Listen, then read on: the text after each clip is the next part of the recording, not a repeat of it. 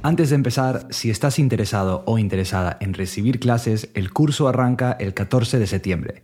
Habrá clases para dos niveles, intermedio 1 e intermedio 2. Son clases semanales de una hora muy dinámicas, enfocadas hacia la fluidez, la soltura, pronunciation, etc. Las clases son conmigo, por si no estaba claro, así que si te interesa o solo quieres informarte un poco más, métete a englishwithdane.com slash classes. That's englishwithdane.com slash classes. El link está en la descripción del episodio. Hey, what's up? What's going on? Welcome to English with Dane, a podcast designed to improve your English. As always, I'm your host, Dane, and you can find me on Instagram and TikTok at English with Dane. Today's episode is about potentially confusing words, words that maybe sound the same but are spelled differently, que suenan igual pero se escriben de manera distinta, and words that look the same but sound different. Don't worry, you don't need to remember any of that. And this is going to get interesting, so let's do it. You are listening to episode 146 of English with Dane. Hit it.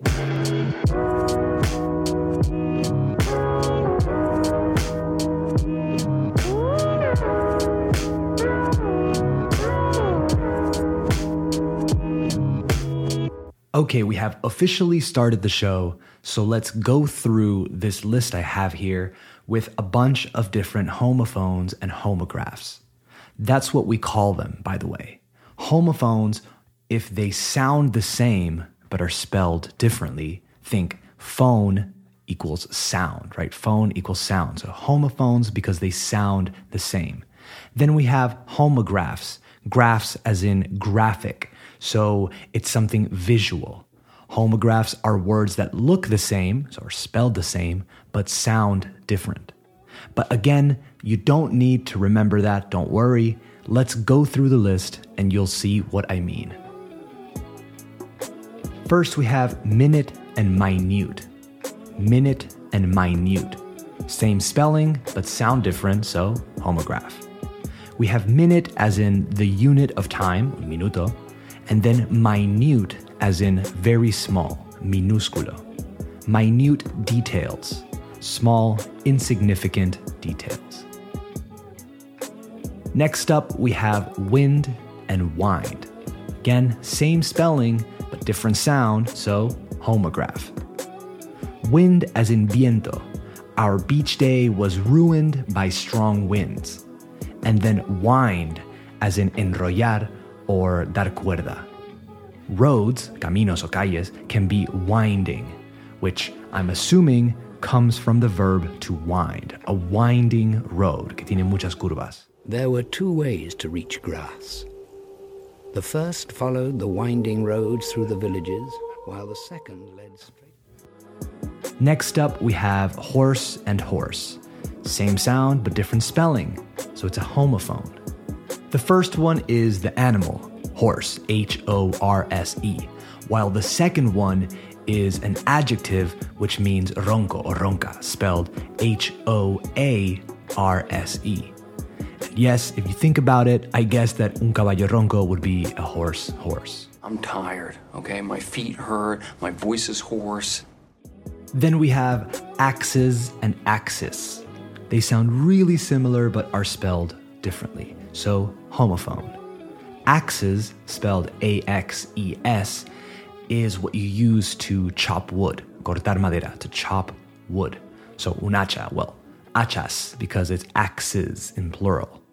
Then we have axis, spelled A X I S, con I, which means eje. The Earth revolves on its axis once every 24 hours. They sound really similar, but the S sound is a bit different. Axes and axis. What comes to mind, lo que me viene a la mente, what comes to mind when I hear Axis is World War II. The Axis powers, Nazi Germany, Italy, and Japan mainly. By the way, if you like history and history documentaries and stuff like that, they are a great way to practice. I recommend watching The World at War or um, World War II in HD which is really cool because they added color and it's incredible to see. It makes it so much more real in a way. Okay, next. Him and hymn. They sound the same but have different spellings, so homophone. The first one is him like él. They gave him a present. Easy. Then we have hymn spelled H Y M N, which is a religious song or poem of praise to God. So, what people sing in church. Ojo, que un himno nacional no es un national hymn, it's a national anthem. We use the word anthem. So, we don't pronounce the N in that last one. Him and hymn. Next up, bass and bass, spelled the same but sound different, so we have a homograph. Bass is the instrument with four strings, el bajo, and also los graves when talking about music. Turn up the bass, puede ser súbele al bajo or súbele a los graves. Then there's bass, which is a type of fish, lubina. Next up is ring and wring. They sound the same but have different spelling, so homophone. The first ring, R I N G, can be what you put on your finger, no, un anillo. Or also what your phone does, lo que hace tu móvil, when someone calls you. What your phone does when someone calls you, right? It rings. But then there's ring with a W in front. So W R I N G, which means to squeeze and twist something. Apretar y girar. To squeeze and twist something. Like what you do to a wet cloth or rag, un trapo mojado, right? A wet rag or wet towel or someone's neck, perhaps. If you weren't a cop, I'd wring your neck. Hey, hey, let's take that down a notch. Oh, excuse me. Then there's tear and tear, spelled the same but sound different, so homograph. Tear as in lágrima, and tear as in to break or to pull two pieces apart. If you're playing a sport and someone pulls your shirt, tira de tu camiseta, it could tear. You tear a ligament or a tendon. You can tear a piece of paper, etc. Tear, T E A R. Then we have close and close. Close and close. Spelled the same, but sound different. Homograph. Close, as in cerca, I live really close to the train station, and then close, as in cerrar. Don't close the door. It's that S sound again. It's voiceless, so you don't need to engage your vocal cords for the first one, tus cuerdas vocales. You don't need to engage your vocal cords for the first one. Close, because you can say s, close. But that second S sound is like that mosquito sound, for which you do have to activate your vocal cords. Close, z. All right, one more. We have lean and lean. Same spelling and same pronunciation. This is a homonym. Yes, a new one. So when they have the same spelling and the same pronunciation, but different meanings, they are called homonyms. H O M O N Y M S. First, we have lean, as in to lean against a wall, maybe. Recostarse or apoyarse in Spanish. Don't lean on that wall because I just painted it. Then there's lean when talking about a person's physical appearance. Lean means thin, skinny, or with low body fat percentage, let's say. Lean meat, for example, is meat that doesn't have much fat. Lean also has athletic connotations, right? Like his body is lean because he is a runner, for example.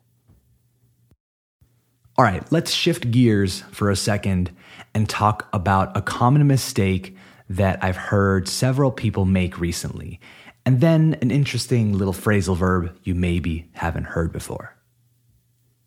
The common mistake I wanted to address or talk about happens when we want to say somos ocho, when you're making a reservation at a restaurant, or maybe you're just telling a story or whatever.